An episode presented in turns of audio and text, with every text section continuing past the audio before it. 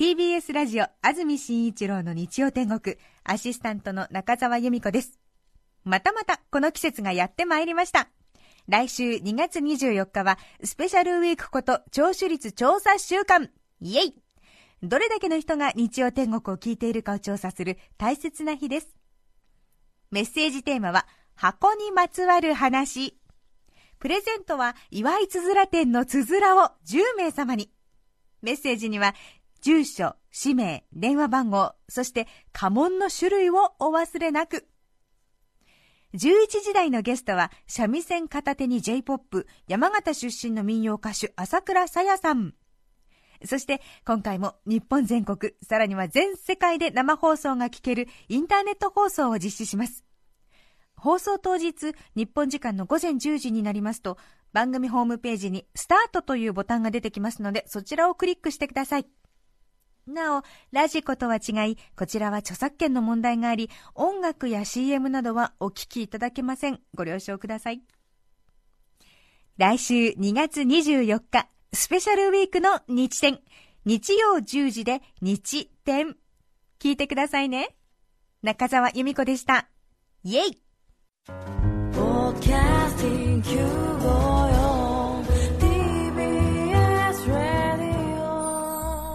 TBS ラジオ、ポッドキャスティングをお聞きの皆さん、こんにちは。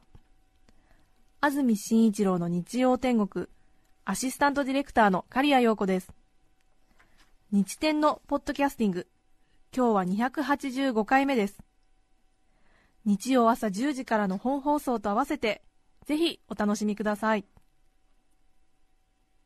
それでは、2月17日放送分、安住紳一郎の日曜天国、番組開始から10時23分までの放送をお聞きください。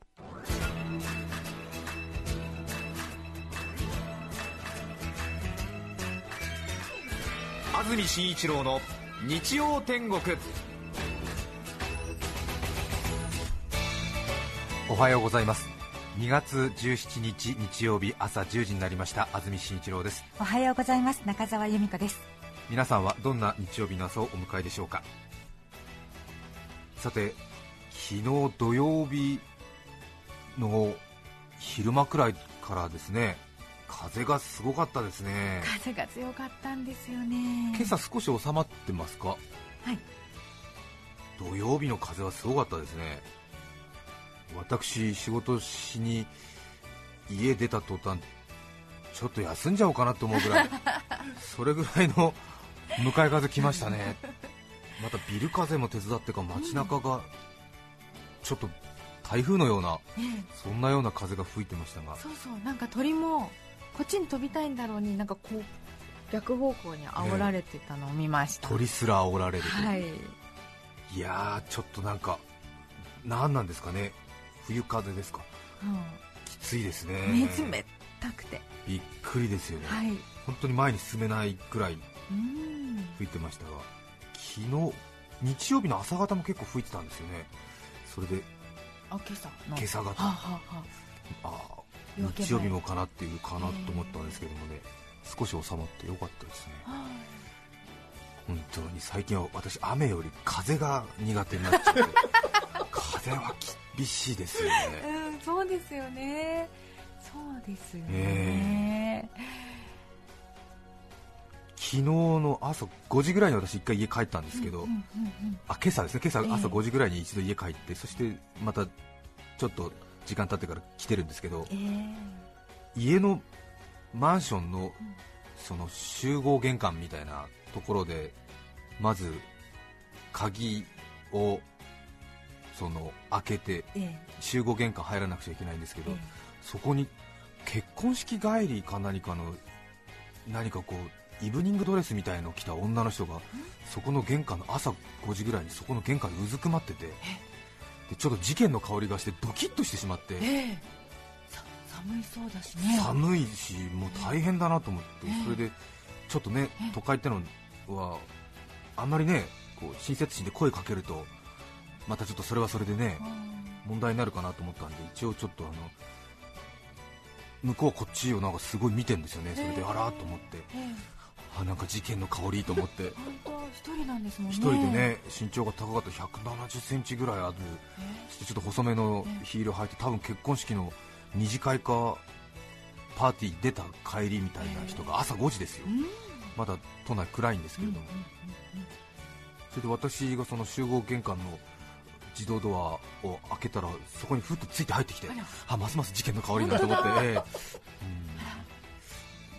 あれ？とか思ったんですけど、そしたらちょっとあの私の方にはついてこずにその玄関集合玄関が開いてさらにちょっと空間があるんですけど、はい、そこの端っこの方にスススッと行って、えどうやらその暖を取りたかったみたいなんですよね。えー、でその、はい。で暖、まあ、確かにその中に入れば入るほど暖かいので,、えー、でその暖が取りたい感じがものすごく必死すぎて私はちょっと事件の、ね、香りになっちゃったんだけれどそれで、まあ、多分どうやらなんか都合があってきっと、まあ、男女間のトラブルで家に入れないようなことなんでしょうけれどね。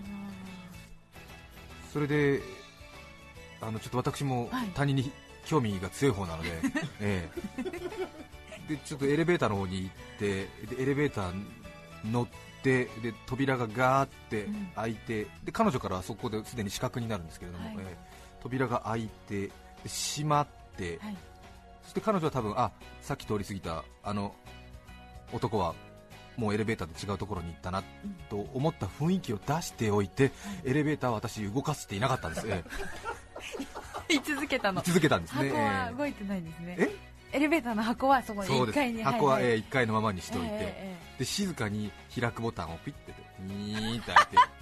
そしたら携帯電話でやっぱりその男？彼氏？旦那さん？わからないけれどものすごい喧嘩してるわけね、えー。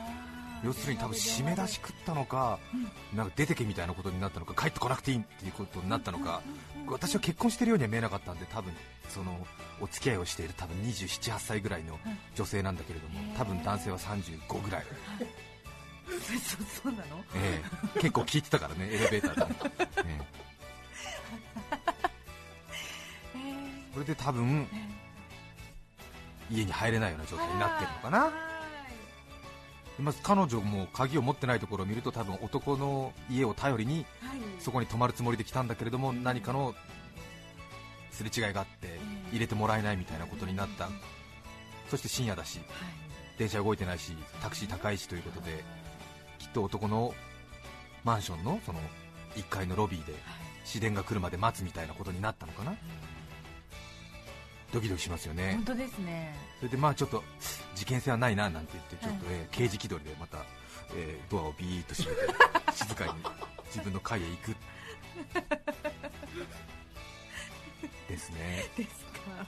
で家に帰っていろいろあるななんて言って、えー、風が強いのに大変だななんて、もう彼女ね耳とか鼻も真っ赤にしててね。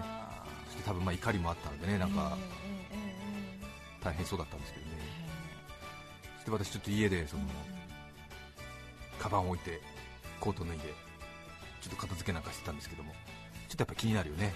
えー、やっぱもう一回降りちゃったよね。ね。エレベーターで、え。ーうん、そしたら缶コーヒーを買いに行こうと思って、えー、あいいね、まあ、特にねこう、はい、飲む理由はなかったんだけど。缶コーヒーを買いに行くっていう雰囲気出して。行ったら、うん、彼女がもうその1階のエレベーターから死角になっているちょっとこう郵便ポストみたいなところがあるところの隅っこでもうへなへなと座って、えー、もう泣きながら、うん、であーとか思って、なんかちょっとねこう近隣住民、まあ、彼女は多分住んでないんだろうけれども、まあ、何かちょっとね、ね。私のその一言で彼女の悲しみが少し言えるならばと思って そういう時なんて声をかけたらいいんですかね、えー、あんまりねこう立ち入ってほしくないだろうしね、えー、困ったもんだなとか思ってね、それでまあちょっと泣いちゃってんだと思って、大変なことになったなと思って、まあ、缶コーヒー買って、また戻ってきて、ものの多分2分くらいなんですけどね。なんか一声ね声をかけれたらちょっとね彼女のうーんかけるべきかしら。かけないべきかしら、まあ、俺がねやっぱりおばさんだったらね、もう少し声かけるべきなんだろうけど、やっぱりちょっとね、あ日の暮れてる時間帯の男っていうふうに考えるとね、あんまり近寄っちゃいけないだろうなとか思ってね。うん。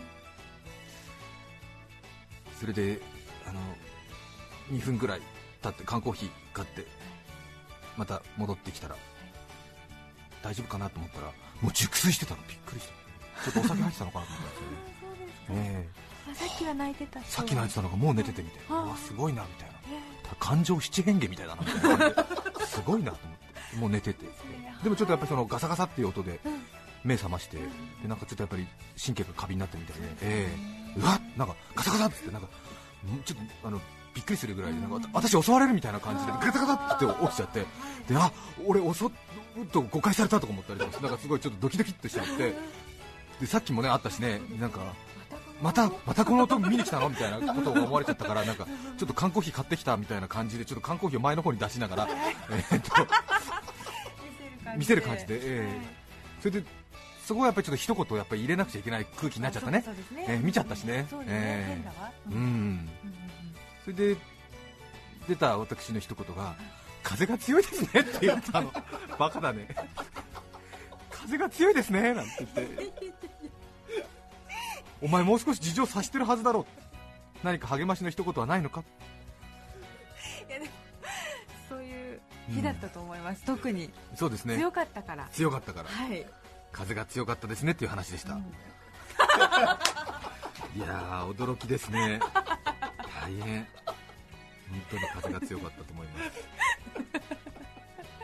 そんな時の一言もそうなるぐらいの近所で困ってる人がいると何かこう、まあ助けてあげたいとまでは言わないですけれども、何かちょっとこう一声かけたくなるような気持ちになりますがそうなんですその一言の選択は難しいですよね。よね。本当に難しいなと思いますね。思います、え。非常にわかります、繰り返しになりますけど私近所に小学校の男の子が住んでるんですけどもその子のことが好きなんですね私あんまり小さい子が近所にいないもんですから、その彼がリコーダー吹いて投稿している姿とか見てるととても心が和むので。でも今子供に簡単に話しかけるとん。問題なんですよね、そうなんよね。はい。ええ。ということで興味を示しちゃいけないということになってるので いくつなの？とか言って聞くとなんか近所に怪しい人がいるので注意してくださいみたいなそう。PTA でメールが回ったりしまうので。すぐ来ちゃいますから、ね、そんなことは不本意だしええそういうつもりはないので。はい。今大変ですよね。はい。あのラジオを聴きの方に教えてもらいましたけど特にその前を歩いてる小学生を追い抜かすときにちょっとね顔見てこんにちはって言いたくなりますけどその時に立ち止まっちゃいけないらしいですね。立ち止まるともう PTA からメールですね、えー立ち止まらずに振り返って話をかけるならかけなきゃいけないらしいですよ。立ち止まっちゃいけないんですって他人の子供の横で。まあ厳しい話ですよね。あの自分の身を守りたいならば。はい。よく電車の中で痴漢に間違われるといけないので、両手を上げて乗ってきましょうみたいな感じのええ話で、不審者と思われる可能性があるんで小学生たちを追い抜かすときに声をかけるならば立ち止まっちゃいけないらしいですよ、ええ立ち止まらずに話しかけこんにちは寒いですねなんて言って。腕もなんとなく上げてそうそうそう、え えらしいです。大変な世の中になりましたね、まあ、それだけあの子供たちに危険が及んでいる社会ということになりますけれども。話戻りますけど私がすごく気になっている小学生の男の子にはそのいくつとか、えーこれから学校って話しかけると PTA でメールが回っちゃうので。そうですね一斉メールが、えー逆に私は自分の情報を彼に伝えるようにしているっていうね。余計変なおじさんではあるけれども問題はないっていう。ね、危険人物にはされないっていうね、えー僕いくつじゃなくて僕39です。そうですね。これから学校？なんて言わないんですよ、えー俺これから会社ちょっと今日は乗り気じゃないんだどこに住んでんのではなくて俺このドアから出てきた。このマンションに住んでます。39歳です。なんて言われてなんか自己紹介おじさんとか。自己紹介おじさんですね。でもなんかこっちのことをねどこに住んでんのとかね。ね。お母さんは昼間は働いてるの？なんて言うとね、うんもう問題ですからね。俺は比較的昼働いてるよっていう。どうですか？反応は。え？は反応いはやすごくね聞いてる。聞いてくれてる。うんうんみたいな。はあへえはあみたいな。でもようやく向こうから最近挨拶してくれるすげえちっちゃな声で、え嬉しい。えおはようございます、ええ。びっくりですよね。嬉しいですよね。ええ。え？なんつって。言ってくれたそう挨拶してもらったんですよ、よかったですよ。嬉しかったですよね。ちゃんとね私も大きな声で挨拶すればいいんですけど嬉しさのあまりちょっとなんかゴモゴモしちゃったっていう。ダメな人ああおおはようああドキドキしました。さて今日のメッセージテーマはこちらです。受験の思い出です。伊勢崎市のラブリー群馬ちゃん30代女性の方からいただきましてありがとうございます。ありがとうございます。受験の思い出。受験当日会場まで父に送迎してもらうことになりましたあまり行ったことのない場所まで車で送るので父も緊張しているのがとても伝わってきました。父が少し車を走らせたら緊張のあまり父がトイレに行きたくなったようです。そんな父を見ていたら私までもトイレに行きたくなってしまいました。だけど田舎だから朝から開いている店もなくなんとか会場に着き2人してトイレに駆け込みました。無事用を足すことができ志望校にも合格しました。ラブリー群馬ちゃん。ねねえ。ね受験の当日落ち着いている家族は嬉しいですけどもね。自分以上にあわあわしている家族はとても迷惑ですよね。付き添いがね。付き添いが緊張してトイレ行きたくなっちゃった。っえー本庄市の梅ミンツさん35歳女性の方ありがとうございます。高校入試の面接で面接官から自由とは何だと思いますか？と聞かれました私は言葉に詰まりうまく答えることができませんでした、今同じ質問をされたらスラスラと答えられるのだろうか。自由とは何でしょう。あまり成長できていないようです。35歳女性の方本庄市。へえ高校の入試の面接自由とは何だ？難しい質問されましたね。難しいですね。何か高校の校税みたいのでうんうん。自由があるんでしょうかね。そう、かもしれません、なんか高校のねええ。そういう創立精神とかに関する質問が出たりするときはありますけどね。そうですよね。自由とは何だと思いますかって難しいですね。本当に難しいです。革命家みたいなことですよね、ええチェ・ゲバラかっていうことですね、自由とは。あまり堂々と説明してもちょっと怖いなと思いますよね。そうですね、は面接もねいろいろ難しいですよねあれはね。そうですよねえ。うんあったな。社会に出てね社会人になってこうこちらが面接をするような機会が増えるとうん。面接の心得ってのはよくあ逆に分かりますけれそうですどねか。まああの意欲とかええ。ありのままに表現してくれる人がやっぱり評価高いんだろうかなと思いますけれどね。ね。高校入試の面接私も思い出しました。質問は何かされましたか、はい。あの部活してますね。バスケットボール部ですねって言われて、まあ活躍してるんですかって言われて、えいえ、あのー一度もレギュラーになれずにおりますって言ったらじゃあそういう時は練習はどうお試合の時はどうしてるんですかって言って、はい。応援ですってあのすごく堂々と一生懸命答えたんですけど、はい。面接官の方に爆笑をされて、えはい、ああ応援って言ってええ。それで私笑われるようなことだったんだと思って、えはい。真っ赤になった覚えがありますね、ええ。はい。今となってはねはい緊張している中学生がうん。応援ですっててらいもなく言うと はい。笑ってしまう社会人の気持ち分かりますけれども。当時は試験官に笑われたということではい。ショックだったんじゃないですか、そうですね、ええ。これダメだったのかな？どうなのか？でも温かい雰囲気だったしどうだろうと思って、はい。で合格だったんですけど、はい。それを見つけた時は嬉しかったですね。ねえ、うん。ちょっと涙ぐんでんの？いや大丈夫ですよ。大丈夫ですよ。そう。その高校は行かなかったし。そうですか。中澤さん子育てでいろいろあるみたいで自分の心の中をちょっと出そうとするとすぐ涙が出ちゃうんだよね。わかるよ。気持ちは。気持ちはわかるけれども、ねえ。今は大丈夫ですよ。そう？はい。わかるよそれは、うん、ちょっとね泣きやすいですね。泣きやすいっていうか、んそう。あの自分の感情を出すと涙がセットになってね今出てきちゃうからね。そういう時期あるよね人生でね。大変だね。はい。そうですか、ううん。ん、だからねあのラジオ聞いてる人も中澤さんのことをもう少し聞いてくださいみたいなね、うん人いるんですよね。お前の話はいいんだよみたいな、はい。中澤さんのもう少しなんかいろいろな私生活を聞きたいみたいな。中澤さんが自分の生活語ると涙がセットでついてきちゃうんだよ。大変なんですよ。面倒なことに、うん。その後のスタジオの空気とかちょっとなんかあの微妙なあの変な送別会みたいな空気になるんだから。大変ですよ大阪府吹田市のピンヒールさん女性の方ありがとうございます。受験の思い出といえば私は以前宝塚音楽学校を受験いたしました。おおー素晴らしい。受験に向けた毎日のお稽古は多岐にわたります。バレエ声楽日舞演劇模擬試験個人レッスンもあります。お月謝は22万円でした。また土日は東京まで通わなければなりませんから新幹線代とホテル代月16万円が加算私は受験を思い立った時期が遅かったのでお稽古に通った期間は短かったのですがそれでも400万円を親に負担させてしまいました。結局最終試験で不合格にはなりましたが母にあなたと一緒に楽しい夢が見られたと言われました。泣きました。結局私は1年浪人をして普通の学生になり今はバリバリの営業マンをしています。稼いでやる！という大阪の方ですね。あーこういうの本当涙出ちゃう。涙 出る。もう出る。早いですね。あもうダメ。あこの娘の教育に一生懸命な母の姿に。涙出ちゃうんだ。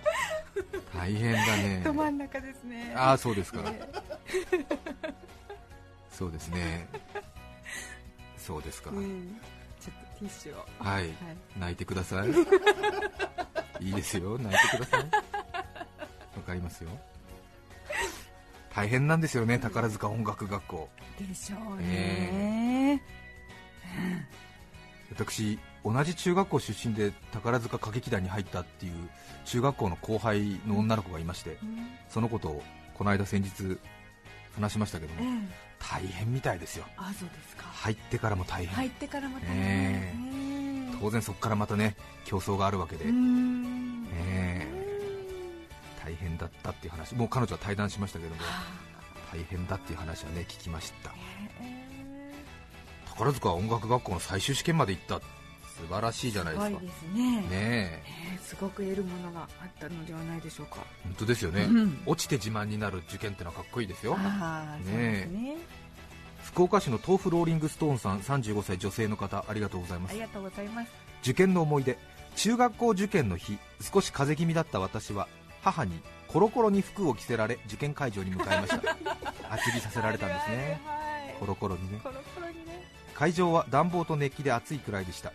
国語のテストの時間鼻の奥からずーっと温かいものが伝わってきたと思った瞬間 回答用紙にポタッポタッと赤い斑点が恥ずかしくて鼻血が出たことを結局言えずそのまま回答用紙を提出しました。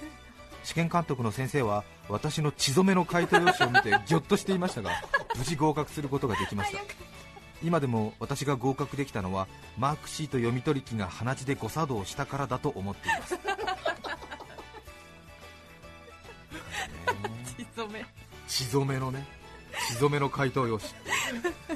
気合がみなぎっちゃってっていうね。ね鉄板状みたいな。え。え素晴らしいですよ、ええ。八丈町ありがとうございます。ありがとうございます。八丈町。ね芋鍋さん41歳男性の方ありがとうございます。八丈島からいただきましたよ、うん。受験の思い出。子供の頃から勉強ができる少年で将来は大学に進学したいと思っていました、高校受験の時に先の大学進学を見据えて内地の進学校を受験したいと両親に訴えるも経済的な理由で認めてもらえず地元の島の公立高校へ進学しました、まあそうでしょうね。離島の子はやっぱり高校を選ぶところからねきっとねいろいろ思いがあるでしょう。それでも一生懸命勉強して成績も上がり難関大学も合格圏内に入ってきました、はい。そして大学受験本番。地元から1人上京し試験を受けました。午前中の試験が終わり昼休み。私は1人で弁当を食べていましたしかし周りを見渡すと友人同士で談笑したり答え合わせをしたりしながら昼食をとっている人の多いことに驚きました。おそらく彼らは進学校の出身者なのでしょう。この時私は孤独感や劣等感を感じ沈んだ気持ちで午後の試験を受けました。この年の大学受験は全滅。地元を離れ東京での浪人生活の開始。進学校のやつらには負けたくない。この一心で1年間勉強し第一志望の大学に合格しました。大学に入ると受験時代の投資もどこへやら自堕落な生活が始まり留年。そうしている間に世の中はバブル崩壊から就職氷河期へ。就職活動の際は受験の時以上の劣等感と挫折感を味わいました。その後どうにか社会人も経験し現在は地元に戻り家業を継いでおります。今思うと負けたくないという気持ちを保ち続けた浪人時代の1年間が自分の人生で一番輝いていた時期かなと思います。八丈島の八丈町の芋鍋さんからいただきました。ありがとうございます。ありがとうございます。そうですね。うん。確かに。うん。前半のね非常にその星雲の志はいいんですけれども、ええ。えー自堕落な生活が始まったところが たった1行でぶっ飛んでますね。そうですね。確かにね。人間ですからね。はい、うん。現実はなかなか厳しいものがあります、皆さんからのメッセージお待ちしています。はい。E メールのアドレスはすべて小文字の日天アットマーク tbs.co.jp nichiten で日天アットマーク tbs.co.jp です。抽選で5名の方に何かと便利でシュールな表紙があなたの日常を演出。日天ノートを3名の方にはカルピスセットをプレゼント。さらにメッセージを紹介したすべての方にオリジナルポストカード開運招き安住猫をお送りしています。今日のテーマは受験の思い出。皆さんからのメッセージお待ちしています。それでは今日の1曲目です。川越市吉尾さん42歳男性の方からいただきました。ありがとうございます。真心ブラザーズ流星どうぞ。2月17日放送分安住紳一郎の日曜天国10時23分までをお聞きいただきました。著作権使用許諾申請をしていないためリクエスト曲は配信できませんそれでは今日はこの辺で失礼します。安住紳一郎のポッドキャスト天国。円満な結婚生活を送るために今夫と妻との間での交換日記が流行しているそうです。若い頃は交換日記で彼女に続婚。現在交換日記にバリ増婚お聞きの放送は TBS ラジオ954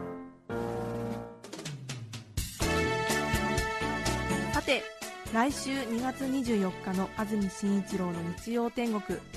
メッセージテーマは箱にまつわる話。ゲストは三味線片手に j p o p 歌手の朝倉さやさんです。それでは来週も日曜朝10時 TBS ラジオ954でお会いしましょう。さようなら。安住紳一郎の「ポッドキャスト天国」これはあくまで試供品皆まで語れぬポッドキャスト。ぜひ本放送を聞きなされ。TBS ラジオ954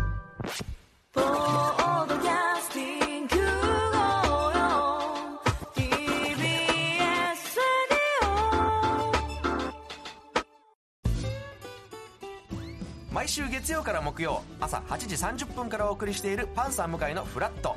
向井さん不在の木曜日を担当するヤーレンズのデイジュンの之介とどうも落合博満です。違います。奈良原正樹です。各週木曜日はヤーレンズのフラット。せーの。聞いてね